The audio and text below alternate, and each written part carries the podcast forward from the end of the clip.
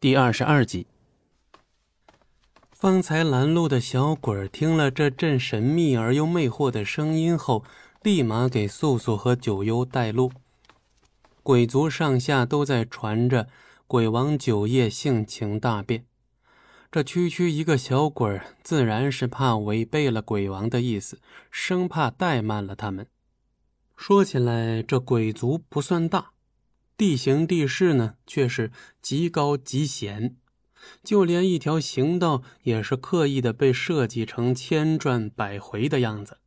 若是冒失的闯入此地，一定会迷失方向。此时，素素思索的是如何能让鬼王相信自己。刚才鬼王如此轻易的就放他们入内，实在是有些可疑呀。此行之前，素素也是听到九渊粗略的谈起过鬼王。九渊提到鬼王时，只用了短短八个字：“阴险毒辣，深不可测。”不过呢，要是去神族的仙居取得水幽石，那鬼王的阴险毒辣，哎，还正好能派上用场。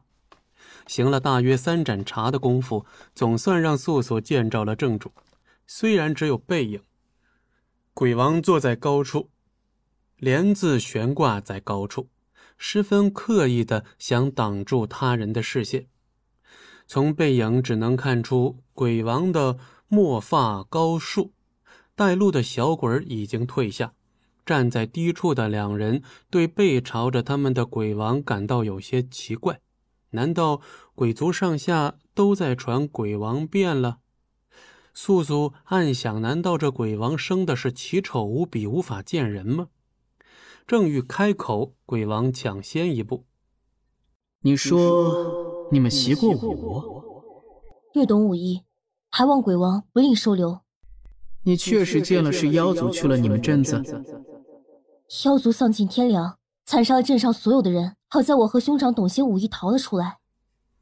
听了素素的话，鬼王极浅一笑。素素和九渊自是不曾发现。你们叫什么名字？我叫素素，兄长是素九渊。哦，又是一声邪魅的声音传出。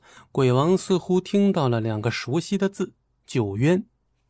那日与鬼王九夜粗略见了一面，准确的来说是连面都未曾见着，见到的只是他的背影，还隔着一层帘子。听九渊说，他曾见过鬼王一次。鬼王虽没有可以撼人心魄的绝美容貌，但也算是正常，没有缺鼻子少眼的那般吓人。鬼王既不是奇丑无比之人，而且他手中掌握着整个鬼族，他还有什么理由对人这么避之不见呢？其中一定有隐情。若是素素发现了其中隐情，就算日后被鬼王识破了他跟九渊的真目的，也可以拿这个隐情多谋一条生路。但鬼王甚至不需要问他们更多的问题，就将他们留在了鬼族，这会不会太容易了一些呀？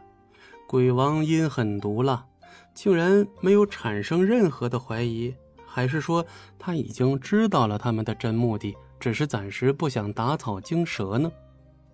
等到日后一旦暴露，再被鬼王顺理成章的杀掉吗？不对，鬼王从不在意什么有理无理的，又怎会去在意是否顺理成章呢？素素躺在床上思索着白天的种种事情，翻来覆去无法入睡。不管鬼王打的是什么算盘。至少现在，素素和九渊已经深陷鬼族之中，只能走一步看一步了。本集播讲完毕，感谢您的收听，我们精彩继续。